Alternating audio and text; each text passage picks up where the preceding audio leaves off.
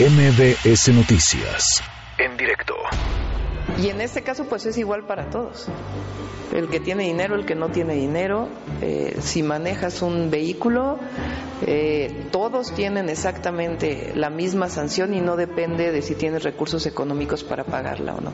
Digo, el objetivo es que nadie cometa eh, violaciones al reglamento de tránsito, pero en el caso de que lo hagas, pues no importa cuál es tu ingreso, al final tienes que hacer trabajos por la comunidad para poder regresar a los mismos puntos en tu placa. Las infracciones que detectan son las que están enlistadas ahí, menos un punto de circular en contraflujo, invadir áreas de espera de ciclistas y motociclistas, invadir el paso peatonal, transportar niños menores de 12 años en el asiento delantero, no respetar la luz roja del eh, semáforo, dar vuelta prohibida, no usar cinturón de seguridad, no usar casco, usar teléfono celular y otros distractores eh, y circular exceso de velocidad. Sin embargo, aquellas personas que el exceso de velocidad que esté detectado sea 40% arriba del límite, entonces recibirán, eh, se les reducirán 5 puntos a su placa.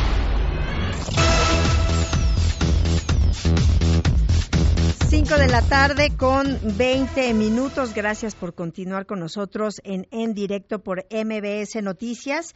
Y bueno, hay que estar muy pendientes ya el 21 de abril de este año. El nuevo reglamento de tránsito entra en vigor. Todos los automovilistas contarán con 10 puntos en su placa. Y bueno, ¿qué pasa con estas este cambio de las fotomultas a las fotocívicas, algunas dudas que, que tienen y bueno, pues los invito a que nos llamen, se pongan en contacto con nosotros, nuestros amigos del auditorio, para, para que pues nos planteen sus, sus inquietudes, porque vamos a platicar, le agradezco mucho a Andrés Layuz, secretario de Movilidad de la Ciudad de México, que nos tome la llamada. ¿Cómo está? Buenas tardes. ¿Qué tal? Buenas tardes, Islali, ¿cómo te va? Pues eh, ya con este tema ya estamos en puerta, en la víspera de la entrada en vigor de este nuevo reglamento de tránsito. ¿Cuáles son las principales inquietudes de la ciudadanía por estos cambios que, que ustedes han recibido? Creo que lo, lo más importante es eh, recordar que el sistema que teníamos de fotomultas, y esa es la razón por la cual lo cancelamos en diciembre, era un sistema primordialmente dirigido a cobrar muchas multas, es decir, a sancionar para cobrar y por eso decimos que era un sistema recaudatorio. Eh, eso eh, generó, digamos, y yo entiendo perfectamente porque hay mucha molestia entre la mayoría de la población diciendo, oye, pues un sistema de sanciones que tiene como objetivo recaudar dinero, pues normalmente ese no es el objetivo de las sanciones. El objetivo de las sanciones debe ser cambiar el comportamiento de las personas. Que aprendamos. Exactamente. Entonces, por eso el programa que, que presentamos y que ahora es parte del reglamento de tránsito, que es el de fotocívicas, está basado primordialmente en eh, la educación. Es decir, las sanciones tienen por objetivo que la gente cambie su comportamiento y para que cambie su comportamiento les vamos a dar mucha información, les vamos a dar la posibilidad de que se capaciten y eso sí, quienes sean reincidentes en muchas ocasiones sigan cometiendo infracciones, entonces sí habrá sanciones. Sin embargo, las sanciones en este caso no serán monetarias, serán sanciones eh, que tienen que ver con trabajo en favor de la comunidad. Y, y, por ejemplo, estos 10 puntos que se van a tener en la placa, que se van a ir disminuyendo, por supuesto, ¿incluyen las fotocívicas o estas están solamente con el otro tipo de, de sanciones? No, entonces, para el caso de infracciones detectadas por el sistema de cámaras y radares automáticos de la ciudad, eh, es en esos casos que se aplican los 10 puntos de la placa y el sistema de fotocívicas, eh, que tiene que ver con exceso de velocidad, pasarse los saltos, dar vuelta prohibida, eh, traer un distractor o un celular, eh, por ejemplo, en la mano, traer cinturón de seguridad, traer a un menor sentado en el asiento eh, delantero. esos son algunos ejemplos de ese tipo de infracciones.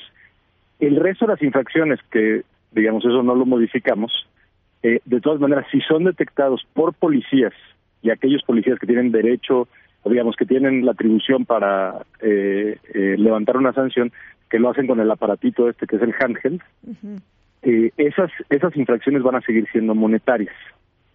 Eh, también siguen siendo monetarias las infracciones de vehículos de carga, vehículos de transporte público, eh, vehículos con placas eh, de fuera de la Ciudad de México Sí. y eh, vehículos que sean propiedad de empresas. Esos tienen sanciones monetarias. Eh, los 10 puntos y el sistema de fotos cívicas es para vehículos eh, con placas de la Ciudad de México y que el propietario es una persona. Ok, y por ejemplo, las, los procesos que vamos a tener eh, quienes cometamos alguna infracción, por ejemplo, primero va a ser una llamada de atención, eh, ¿en qué punto eh, va a haber a lo mejor una sanción mucho más fuerte si es que somos son reiteradas nuestras infracciones? Entonces, en las primeras dos infracciones, de cualquier infracción, van a recibir una amonestación, es decir, vas a recibir una boleta con la información de cómo funciona el sistema, la infracción que cometiste y cómo esta infracción te pone en riesgo a ti y cómo pone en riesgo a otros. Eso es lo más importante. Eh, a partir de eh, que cometas una tercera infracción, es decir, que pierdas tres puntos, entonces, para poder verificar tu auto en el siguiente ciclo de verificación, tendrás que antes tomar un curso en línea de seguridad vial. Si eh, después cometes otra infracción, veamos en cuatro, entonces hay un curso avanzado, entonces más largo, tiene otros materiales. Y eh, en el caso de una quinta infracción hay un curso de sensibilización presencial al que tendrás que asistir. Todo esto para poder verificar tu auto. no Eso, eh, como funciona actualmente, es que tú vas a verificar tu automóvil. Antes de verificarlo, mucha gente checa si tiene multas o no. Si no las ha pagado, las paga y entonces ya puede verificar su auto. en este caso, estaría condicionada, ¿no? La, la verificación. Exacto.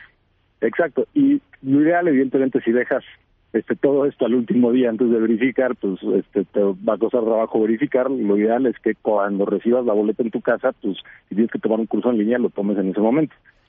Eh, a partir de la quinta infracción, entonces ya empieza el trabajo en favor de la comunidad. Y esto consiste en por cada punto son dos horas, en donde hay actividades que pueden ser como barrer eh, o pintar, o ayudar a, al flujo de personas en el metrobús o en el tren ligero, por ejemplo. Eh, es un tipo de actividades que habrá y esas eh, eh, pueden acumularse hasta 10 horas. Oh, y esto, por ejemplo, ¿ya tienen planeado dónde va a ser, dónde irían a pintar o a...? Ah, así es. ¿Ya se este, tiene? Ah, va a haber, ya se tiene porque vamos a ya subir en la semana un micrositio en donde las personas podrán verificar si tienen sanciones si tienen sanciones ahí mismo podrán hacer el curso en línea, podrán hacer las citas del curso presencial o podrán hacer las citas del trabajo en foro de la comunidad. Las principales actividades que ahorita tenemos organizadas, pues, como sabes, todos los sábados la jefa de gobierno encabeza el sábado de Tequio. Entonces, eh, las personas que tengan que cumplir dos horas de trabajo comunitario podrán hacerlo en ocho puntos de la ciudad en donde se lleva a cabo el, el Tequio todos los sábados. Ah, muy bien. Eh, pero también eh, otros lugares son, eh, el ejemplo que te las estaciones de Metrobús, donde tenemos eh, mucho flujo de personas en las mañanas. Muchas veces necesitamos y tenemos personal de la CEMOVI o personal de Metrobús ayudando a dirigir esos flujos para que la gente se forme, etcétera. Entonces también puede ser ese tipo de actividades que también ya tenemos, digamos, el trabajo que de todas maneras ya hacemos con Metrobús. Entonces el trabajo en donde se sumarían personas que fueran infractores. Ah, estamos platicando con el secretario de Movilidad de la Ciudad de México, Andrés Layuz, y, eh, por ejemplo, otra de las inquietudes son eh, los inmovilizadores eh, por los parquímetros, conocidos como arañas. ¿Esos cómo, cómo van a funcionar? ¿Ya no van a funcionar o ya no los van a aplicar? ¿Qué va a pasar? las arañas en las zonas de parquímetros, digamos, normalmente en una zona de parquímetros, si tú te estacionas sin pagar o si te pasas el horario que pagaste, eh, cuando para sancionarte te ponen primero la araña y después tú tienes que pagar la multa y entonces te quitan la araña. Como ahora va a funcionar es, en caso de que tengas placas de la Ciudad de México, no se te va a poner la araña. Eh, sí se te va a poner la multa. Y esa multa la tienes que pagar como tienes que pagar todas tus multas. Sin embargo, si tienes placas de fuera de la Ciudad de México y te ponen la araña, entonces no solo tendrás que pagar la multa que tiene que ver con la violación del reglamento de parquímetros, sino que tendrás que pagar todas las multas que tengamos detectadas en esa placa, porque aunque no cobramos las multas de placas de fuera de la Ciudad de México porque nos es imposible hacerlo si las personas no tienen que pasar la verificación, etcétera, si es que tienen la araña, tendrán que pagar todas las multas acumuladas. Eh, de la misma manera, un vehículo con placas de fuera de la Ciudad de México, si es detenido por la policía y es llevado al corralón, para sacarlo del corralón tendrá que pagar todas las multas que adeude a la Ciudad de México. Y hay unos eh, que tienen placas del Estado de México y que pues circulan la mayor parte del tiempo aquí en la ciudad. ¿Ahí cómo aplica? Es exactamente como, como te decía. En el caso de las, en el caso de las fotocívicas, la multa es económica, pero eh, lo mismo, si no han pagado sus multas y en el momento que entren en contacto con la policía de la Ciudad de México a través del sistema de parquímetros o a través de un corralón, tendrán que pagar todas esas multas para liberar sus autos. Sí, es que muchos residen en la Ciudad de México, aunque tienen placas de... Exacto, en el caso de placas de Morelos y del Estado de México, ha habido un fenómeno en los últimos años que las personas, para no pagar la tenencia vehicular de la Ciudad de México, registraron sus vehículos con domicilios falsos fuera de la ciudad. Entonces, esas personas evidentemente eh, no solo no pagan la tenencia, sino después no quieren pagar las multas. Entonces, por eso, si entran en contacto con la Policía de la Ciudad de México, van a tener que pagar sus multas. Las multas que tengan registradas por la placa. Así es. Bueno, pues es una estrategia muy buena, pero también tengo otra pregunta sobre los policías.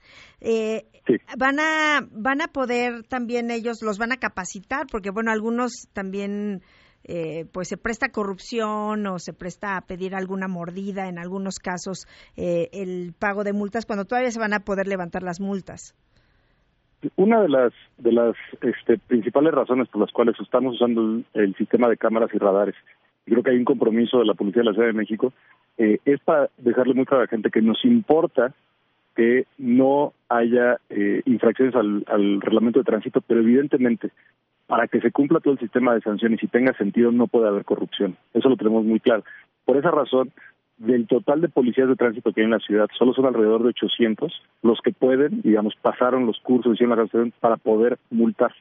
Esos, para poder multar, necesitan traer el aparatito, el handheld en la mano, y la multa queda registrada automáticamente en el sistema una vez que se eh, genera en el cable. De tal manera que le da mucho más control a la policía de lo que sucede en calle, de lo que, eh, eh, como sucedía antes cuando no había estos aparatos o cuando cualquier policía te podía infraccionar.